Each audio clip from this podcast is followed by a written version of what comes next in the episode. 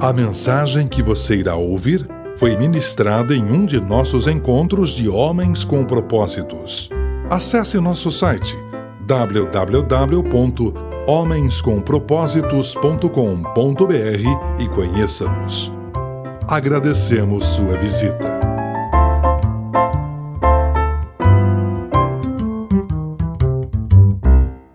Nosso texto de hoje, Êxodo 15, versos 22 a 25. Diz assim: Moisés conduziu Israel do Mar Vermelho até o deserto de Sur. E por três dias caminharam no deserto sem encontrar água. Quando chegaram a Mara, não puderam beber daquelas águas, porque eram amargas. O povo começou a reclamar, dizendo: Que beberemos? Moisés clamou ao Senhor, que lhe indicou um arbusto. Ele o lançou na água e esta se tornou boa. Depois chegaram a Elim, onde havia doze fontes de água e setenta palmeiras, e acamparam ali. Você já ouviu essa história, essa ilustração, talvez inúmeras vezes. Mas ela não deixa de ser interessante. Ela conta de uma palavra chinesa, do vocabulário chinês, que para nós seria a palavra crise. Essa palavra chinesa para crise, no mandarim, é formada pela junção de dois ideagramas. Ideagramas são desenhos que significam palavras ou letras ou expressões. Há muitas línguas orientais que usam ideagramas ao invés de letras, como no nosso alfabeto. Na língua dos chineses, então, há dois ideagramas que formam a palavra crise. Inclusive, essa história foi popularizada por John Kennedy num de seus discursos. O detalhe é que cada um desses ideagramas, isoladamente, tem um significado próprio. Por exemplo, o primeiro ideagrama dessa palavra que os chineses usam para se referir à crise tem como significado a ideia de perigo, ameaça, risco. Em uma tradução mais livre, problema. Já o segundo ideagrama significa momento oportuno ou momento crítico. Não é exatamente oportunidade, mas esse diagrama que significa momento oportuno, pontual, unido a outros ideagramas, vai formar palavras como, por exemplo, a palavra oportunidade, ou seja, ele está na raiz da palavra oportunidade, de modo que o primeiro ideograma sinaliza perigo e o segundo sinaliza oportunidade. E essa é uma reflexão interessante que para os chineses uma palavra que para a maioria de nós tem uma conotação só negativa, tenha para eles uma conotação negativa e uma conotação positiva, ao mesmo tempo. Porque me parece um jeito de olhar. Você pode olhar para um problema só como um problema, só como uma coisa ruim, só como uma desgraça, só como uma tragédia. Você pode fazer isso. Mas essa ilustração, que é uma ilustração linguística, sugere que de repente você também pode olhar de outro jeito. De repente você está vivendo uma crise conjugal, e nesse momento tudo que você consegue enxergar é tragédia, desgraça, problema, dor, sofrimento. Mas de repente você também pode enxergar como uma oportunidade. Oportunidade do quê? De repensar valores, de fortalecer os vínculos, de assumir uma postura melhor, de fazer diferente aquilo que você sempre fez, oportunidade de no futuro viver uma relação até melhor do que aquela que foi vivida nas fases mais áureas dessa relação. Foi isso que os chineses viram quando pensaram em crise. Que há duas aproximações possíveis: perigo e oportunidade. São palavras tão, tão distintas, com ideias tão contraditórias, porque perigo, ameaça, traz a ideia de afastamento, de repulsa, de, de cuidado, ou seja, não, não, não se aproxime, fuja disso. Quando você vê uma placa de perigo, a ideia é que você mantenha a distância. Ninguém usa a ideia de perigo para atrair. E oportunidade, pelo contrário, sugere aproximação. Tanto que, com a palavra oportunidade, sempre aparece uma que é aproveite. Aproveite a oportunidade. Última oportunidade, venha correndo. Não desperdice, né? Pegue, faça, chegue junto. Oportunidade sugere aproximação, perigo afastamento. E crise sugere que a gente se aproxime com essas duas perspectivas. De um lado, tem um problema na pauta, tem um desafio, tem um perigo, o risco de uma dissolução de relacionamento, o risco de uma perda, o risco de uma dor a mais, mas de outro, uma oportunidade, uma chance de eu crescer, uma chance de eu aprender, uma chance de coisas boas acontecerem. Essa é a ideia. E o que é que ela tem a ver com o nosso texto? O nosso texto conta de um momento na história de Moisés que se tornou, pela experiência, um momento crítico. Moisés tinha saído com o povo do Egito, tinha acabado de vivenciar a experiência de cruzar o Mar Vermelho, uma experiência extraordinária de milagre, porque não só o povo cruzou o Mar Vermelho a pés secos, como viu os egípcios que vinham na sequência serem afogados nas águas do mesmo mar. Então foi uma experiência de libertação, de proteção extraordinária. Mas na sequência, um problema se apresentou no caminho. O povo saiu do Mar Vermelho, começou a subir na direção da terra, ali atravessando uma parte do deserto de Sur. Três dias cruzando esse deserto e, por causa do deserto, sem água. Nenhuma novidade em não ter água no deserto. Só que de repente o povo chegou a Mara, que era um lugarejo onde havia uma fonte de água. E o povo tinha a expectativa de, ao chegar em Mara, ter acesso a um novo suprimento de água. Porque funciona assim na nossa vida. A gente se prepara para períodos de dificuldade, mas nunca está preparado para o fato desses períodos se estenderem. Três dias de deserto, Tá, eu dou conta. Mas no quarto eu vou precisar de água. Então todo mundo se preparou emocionalmente para isso. Para viver três dias de deserto e no quarto dia encontrar água. Quando alguém fala para você, ó, uma semana, uma semana, você dá um jeito aí que eu vou resolver a situação. Você fala, não, tá bom, uma semana eu aguento. Aí passa uma semana, na segunda a pessoa fala, ó, dá mais um jeito. Você fala, não, peraí, você falou uma semana. Uma semana eu me preparei emocionalmente para aguentar. Agora a segunda eu já não estava preparado, eu estava achando que a gente ia resolver isso. Por isso que a gente tem que tomar cuidado com esse negócio de combinar o que a gente não está convicto de que vai entregar. Né? Você fala para a pessoa, não, no máximo em dois dias. Quando você fala no máximo em dois dias, a pessoa entende o quê? No máximo em dois dias. E aí dá o terceiro dia, você, ah, então, eu tive um problema. O humor que a pessoa tinha naquele momento em que você prometeu, no máximo em dois dias, ela não tem agora. E aí entra a crise. Porque você pode pensar assim, puxa, o povo acabou de ver um milagre, saiu do Egito, cruzou o Mar Vermelho, já está reclamando. Eu confesso que eu não, não censuro e não condeno o povo de Israel por causa disso, porque na minha vida também é assim eu já vi muita coisa boa, já recebi muita coisa boa, já experimentei muita coisa boa, já já vi muita coisa Deus fazendo na minha vida, mas quando chega uma nova situação de problema, é, dificilmente você enfrenta com o olhar da situação anterior de bênção. Geralmente você se deixa abater. É, eu, eu, nem acho que é por não ter fé. Quando eu olho para mim, não é, não é que eu não tenho fé, não é. Sabe quando alguém fala assim, puxa, você já foi tão abençoado, você já saiu de situação pior, acredite. Eu acho que você acredita, não é essa a questão, a questão é que você não queria estar vivendo um outro problema.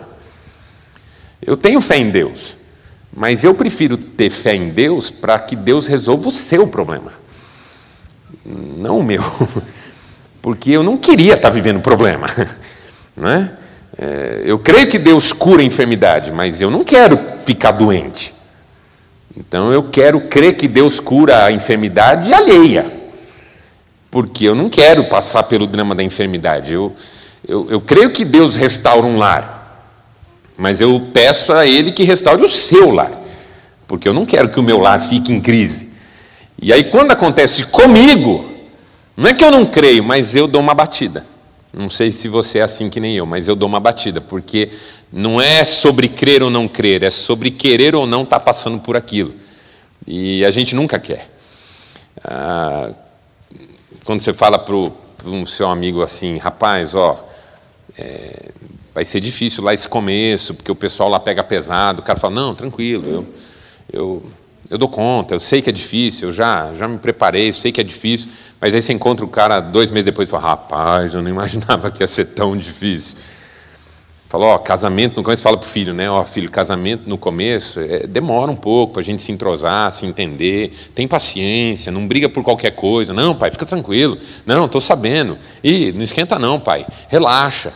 Aí passa seis meses, pai do céu, aquela mulher é um demônio. Você não faz ideia. Né? Por quê? Porque o cara não estava não tava contando com uma luta, não estava preparado. Então, quando eu olho Israel assim, pô, tem um monte de milagre, mas daí reclama e desanima, eu, eu acho que tem a ver com isso. Não é só uma questão de fé, é uma questão de indisposição. O, o sofrimento sempre nos pega de calça curta. E não é gostoso em hipótese alguma. E aí, assim, três dias de deserto. Falou que a gente ia chegar em mar e ia ter água. Chegamos em mar, cadê a água? Vai provar água, a água está podre? O rio o rio está poluído? É, não dá para beber? Faz mais mal beber aquela água do que continuar com sede? E agora? Nós vamos para onde? Vamos fazer o quê? E aí começa, porque quando o problema é de um, um até se resigna, mas quando é da multidão, a multidão começa a entrar em efervescência. Você vai numa, sei lá, tempo atrás eu fui devolver um TV a cabo. Já foi devolver TV a cabo? Assim, não, não quero mais. É uma experiência curiosa. Aí eu cheguei lá, peguei uma senha, é, senha 40, número 8. Eu falei, ah, é aleatório. Aí chamou nove. Falei, oh, pai do céu. Aí estou lá esperando. E aí chega um, chega outro, chega. Enquanto tinha um, dois, três ali esperando para ser atendido, a coisa estava mais ou menos calma. Mas quando começou a ficar um grupo, um começa a fazer assim: demora isso aqui, hein? Tipo assim, mensurando como está o clima ali no. Aí o outro fala assim, né, isso aqui é uma porcaria. E já começa a falar alto para atendente ouvir. Aí o outro fala assim: ah, eu não sei porque que eu pego essa, essa marca, essa é uma tragédia e tal. Aí o outro já levando, de repente já tem gente lá fazendo um piquete e tal. Por quê? Porque um inflama o outro. Você sozinho é tranquilo, mas você com meia dúzia de amigos, rapaz, para pegar fogo, é igual seu filho. Seu filho sozinho, de preferência dormindo, é um anjo. Mas junta com os primos que ele tem lá, os filhos da sua irmã, que são tudo umas pestes. O seu menino pega fogo. Aí o povo pegou fogo e começou a reclamar com Moisés e tal, e não sei o quê, e. Crise. A crise se instalou.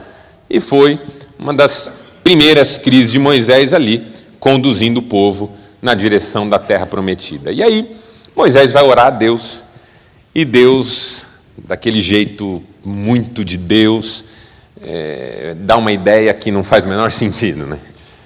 O que, foi, Moisés? Oh, o povo está reclamando porque esperava beber água e a água está podre e tal. Deus diz para ele: Está vendo aquele arbusto? Tô, corta ele. Tipo, tudo a ver, né? Água, arbusto, ah, saquei. Não faz sentido, né? Me faz lembrar aquele episódio que Jesus está na festa de casamento em Caná da Galileia e alguém diz para ele, ó, oh, não tem mais vinho. É a mãe dele, né? Não tem mais vinho. Aí ele responde lá para a mãe, ela manda os serventes falarem com ele, e eles vão lá e ficam esperando uma ordem dele. Ele diz assim: Bom, vocês não têm mais vinho? Então estão vendo aquelas talhas de pedra? Tam, encha de água. tipo, o que, que tem a ver?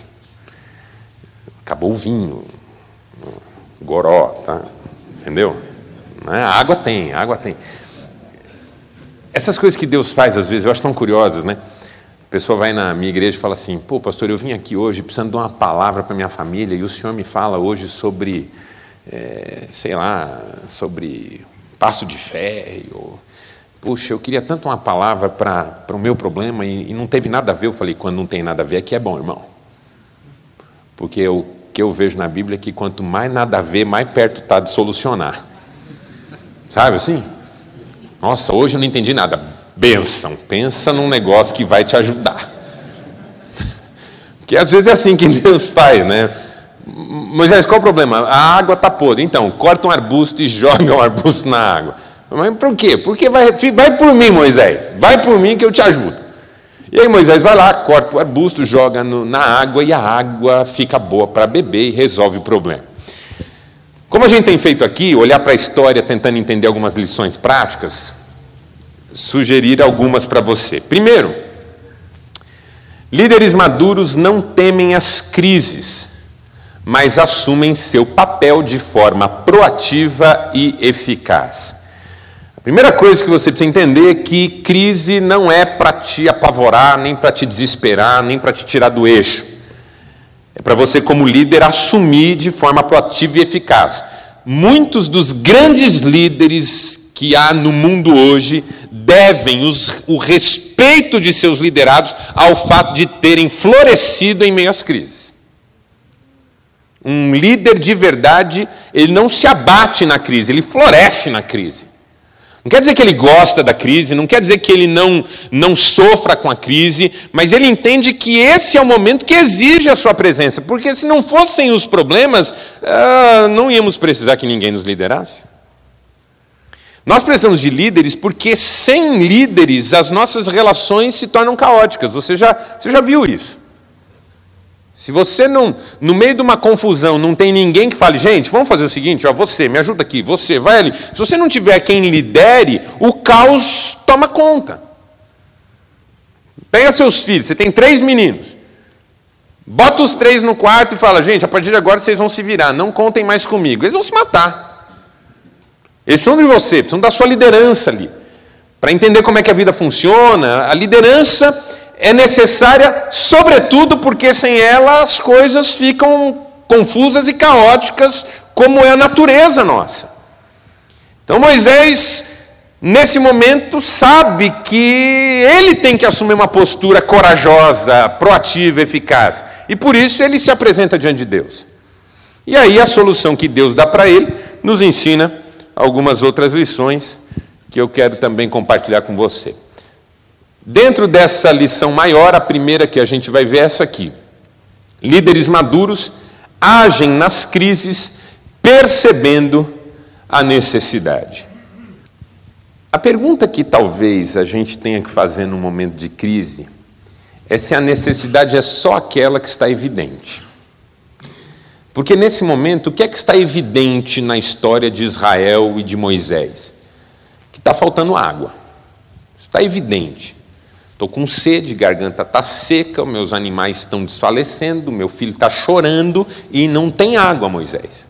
Ok.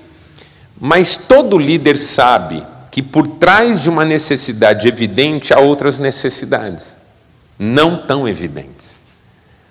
Por trás da minha necessidade de arrumar um emprego rápido, porque eu estou com as contas todas vencendo, tem uma necessidade de eu me tornar um profissional melhor, porque já é o quarto emprego que eu perco num intervalo muito curto de tempo e eu não estou entendendo o que é que está acontecendo, porque eu não me preparei para esse novo mundo que está à minha volta.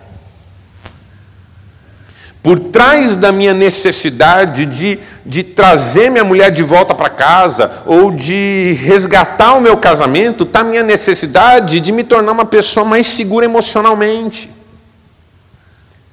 Por trás da necessidade de pagar minhas dívidas, porque os juros estão comendo solto, está a minha necessidade de me adaptar à vida que eu posso, de me contentar com a vida que eu posso e de não gastar mais do que eu tenho à minha disposição e de não fantasiar uma vida que não me está disponível. Toda necessidade aparente esconde outras necessidades tão importantes. Um dos grandes desafios de um líder é perceber que necessidades estão na pauta para que a sua liderança seja mais eficaz. O pessoal está reclamando que o salário não está legal. Pode até ser verdade, pode até ser que esse pessoal esteja merecendo ganhar mais, mas será que essa é a única necessidade que, como líder, eu preciso tratar? A necessidade de água aqui é real, mas tem mais necessidade. Tem necessidade de firmar a liderança de Moisés, tem necessidade de o pessoal confiar mais em Deus, tem necessidade do pessoal descansar em Deus, tem necessidade do pessoal enfrentar problema, porque depois vai viver numa terra que não pode chegar como um povo mimado que sempre teve tudo o que queria na mão. Uma das coisas que a gente fala sobre o povo de Israel é que viveu 400 anos no Egito, e depois precisou de 40 anos só para dar uma desintoxicada do Egito. Porque é fácil tirar um povo da escravidão, difícil é tirar a escravidão de dentro do povo. Quais são as necessidades? Você, como líder, que necessidades está percebendo na sua equipe?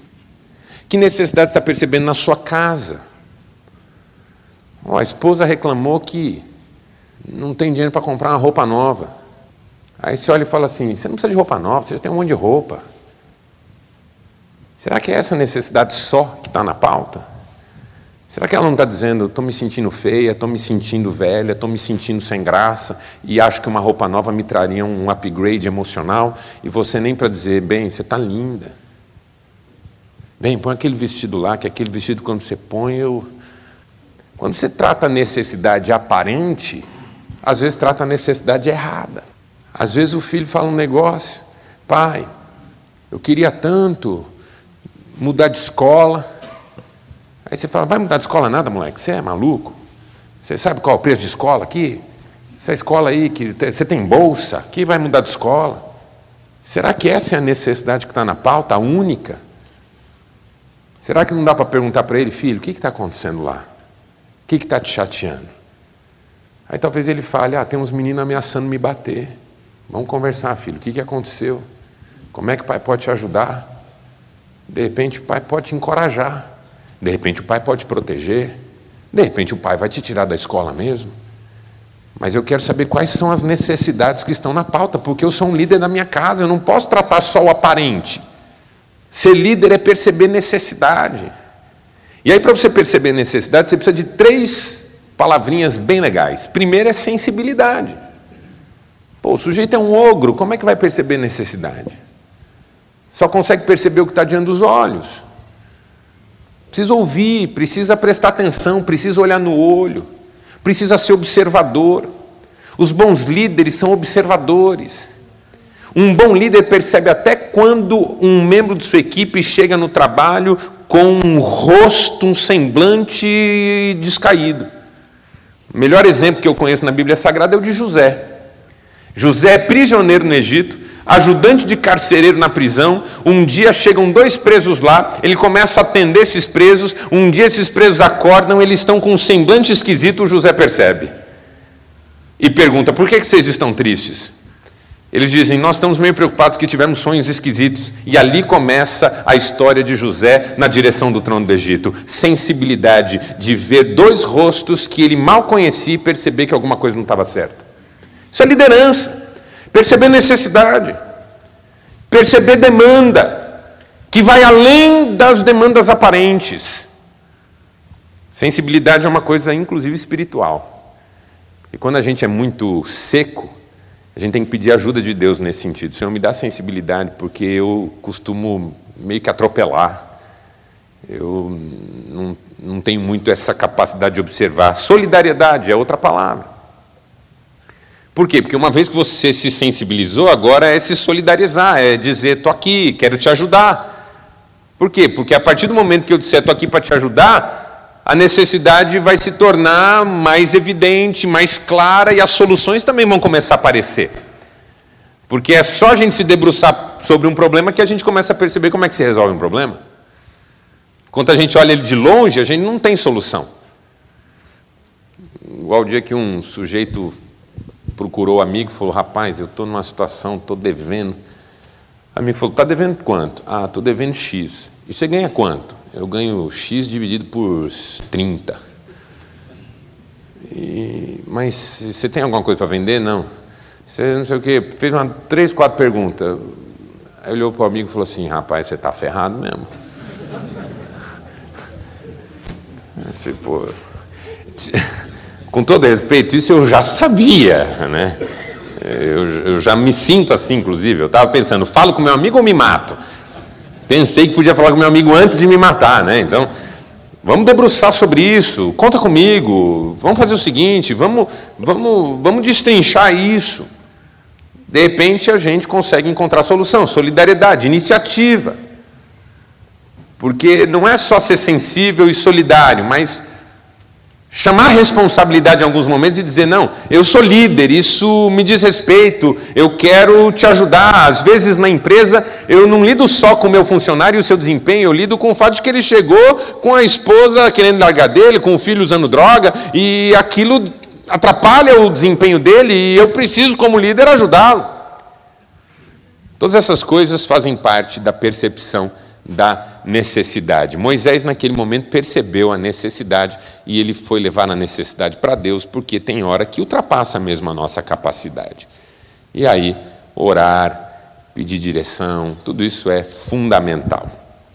Segundo, líderes maduros agem nas crises favorecendo criatividade. Porque essa história do arbusto é sensacional. Aparentemente não tem nada a ver, mas ninguém pode negar que é um jeito novo de resolver alguma coisa. Aqui eu tenho comigo que Deus gosta de mostrar que é criativo. A, a própria natureza mostra quanto Deus é criativo.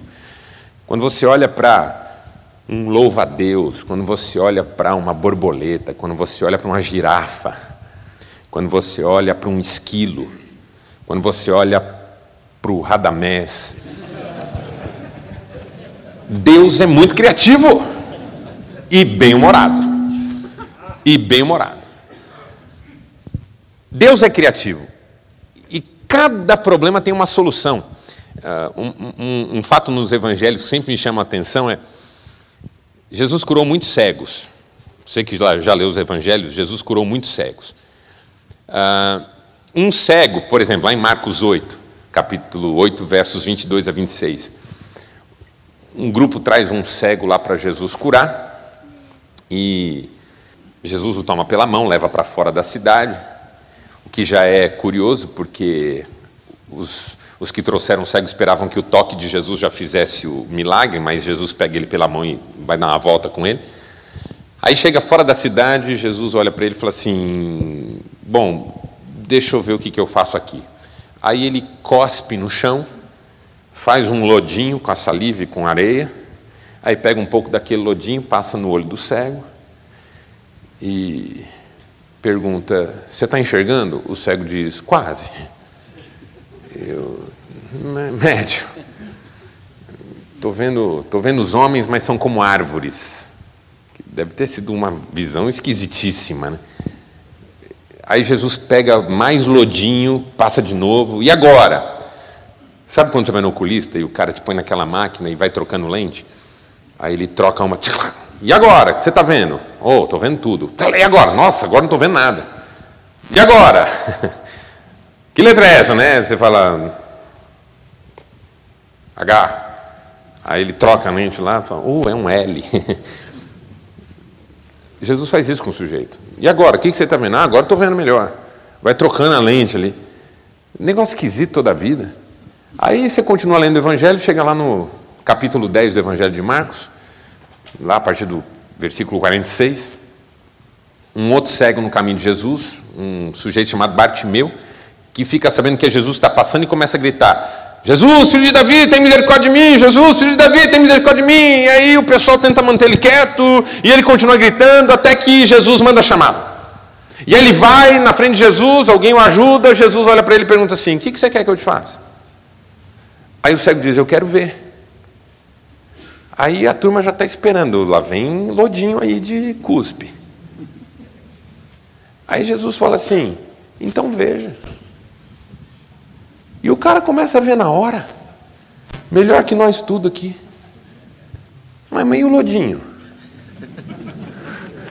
Vai usar o lodinho, não? O certo é usar o lodinho. Pô, eu estava já especializando no lodinho, já estava fazendo lodinho em casa. E agora não vai ter lodinho? Por quê? O que Jesus está ensinando? Que não é sempre que você resolve do mesmo jeito. Aqui é um estímulo à criatividade, a você inovar. Atribuem a Einstein uma frase, eu confesso que eu não sei se é dele, nunca vi, nunca fui pesquisar também.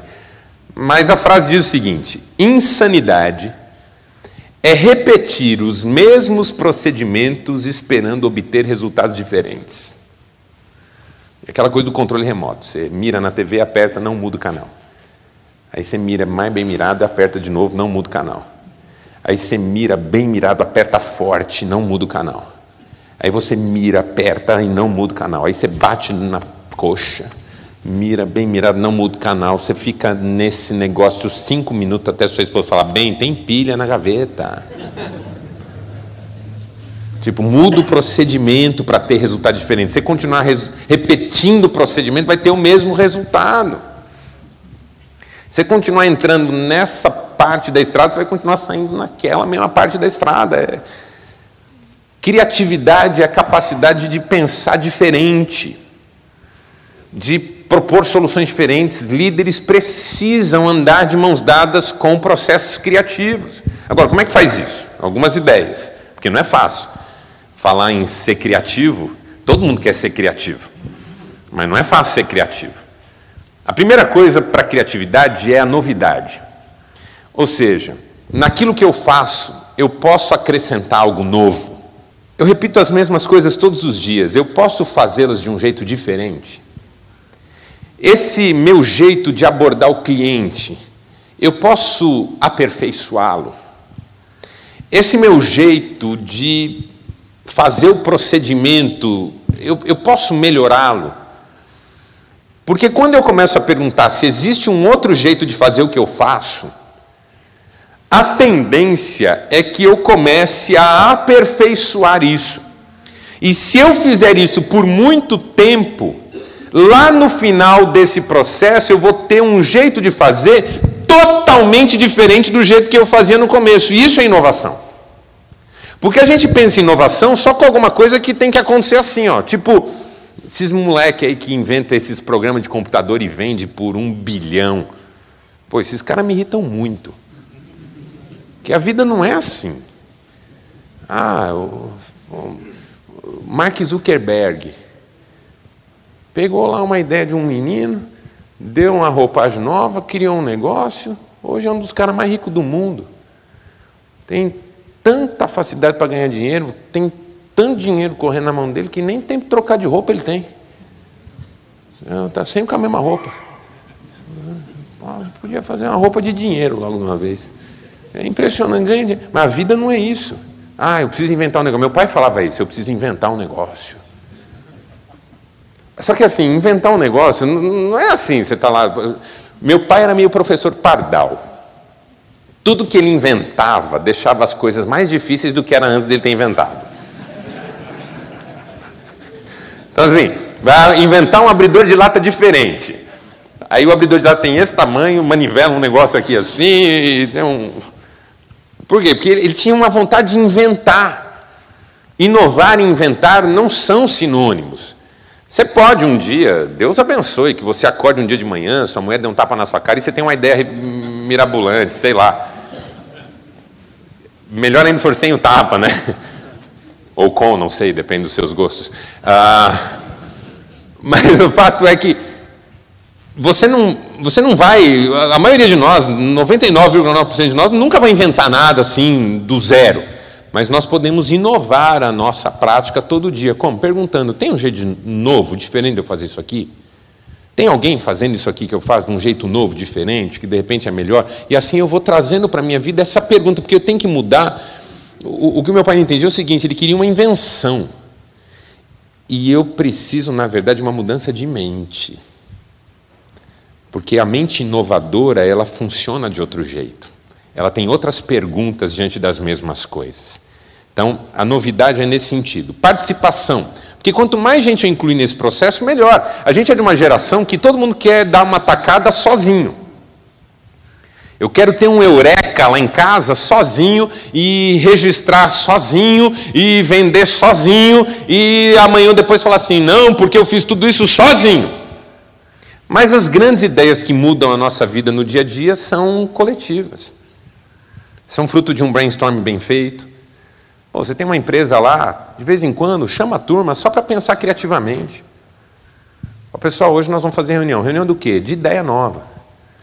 Nós vamos só aqui jogar ideia na mesa e, e rir, pensar, porque as melhores ideias surgem de momentos de leveza e descontração. Porque quando você fala assim, gente, pelo amor de Deus, senta aqui, nós estamos de uma ideia para hoje à tarde. Cara, ferrou já, não tem. Assim, a não ser que um anjo desse fale, mas é capaz de você nem ouvir, porque você está tão focado no seu problema. Mas se você pega de vez em quando, chama o pessoal, em casa é assim. Em casa passou a confusão, passou a brigaiada, você chama todo mundo e fala assim, gente, como é que nós vamos resolver o nosso problema que a gente está brigando muito aqui? Aí de repente um filho dá uma ideia boa. Assim, ah, papai, a gente podia brincar mais junto, você não brinca com a gente. Não, tá aí uma ideia boa. Por quê? Porque quando a gente traz as pessoas para participarem, surgem ideias criativas. E aí tem um incentivo, né? Porque tem gente que até faz isso, mas aí surge a ideia, o cara vai lá e mata na raiz, né? Pessoal, vamos fazer uma. O que vocês acham da gente ter uma ideia aqui? Alguém fala assim: ah, a gente podia sentar em círculo. Não, rapaz, que mané sentar em círculo? É tão esse monte de gente sentar em círculo, você fica maluco. O círculo vai ter que dar volta no quarteirão. E aí, alguém tem mais alguma ideia? Não, não tenho não.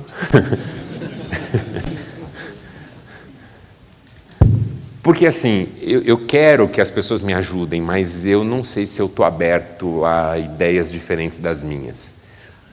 Isso é uma coisa que todo líder tem que pensar. Você está aberto a pensar diferente do que você pensa e a pensar de um jeito que acompanhe o modo como o outro pensa? É, criatividade exige essas coisas. Eu não sei se você vai ter uma ideia mirabolante, maravilhosa, que transforme o mundo e põe um monte de dinheiro na sua conta, mas eu sei que você pode trazer processos criativos para dentro do seu negócio, para dentro da sua casa, para dentro do seu ministério na sua igreja e assim por diante. É só acompanhar um pouco essas palavras. E terceiro, líderes maduros agem nas crises promovendo qualidade. Porque depois que o Moisés age em relação à água, a água se torna boa. Boa. Boa para consumir. A atuação de Moisés junto ao problema faz com que tudo fique melhor. E aqui, gente, eu queria sugerir a você que pense muito, muito firmemente nisso. O quanto a sua presença onde você está hoje faz a vida das pessoas melhor. Porque tem gente que onde chega deixa a coisa meio pior. Você já conheceu gente assim, mão podre, sabe o mão podre? Tudo que ele toca azeda. Você pega o cara, põe num departamento, de repente o departamento está na zona. Aí você tira o cara, põe no outro, de repente o outro está zoado também. Tem gente que onde entra, sabe o pai que que ele chega em casa, a mãe fala assim para os filhos: Ó, oh, teu pai chegou, hein? Aí o menino, oi, pai, chegou. Nossa, tipo assim, pronto, o que era alegria virou tristeza, o que era leveza virou peso, o que era ambiente favorável agora é ambiente desfavorável porque o pai chegou.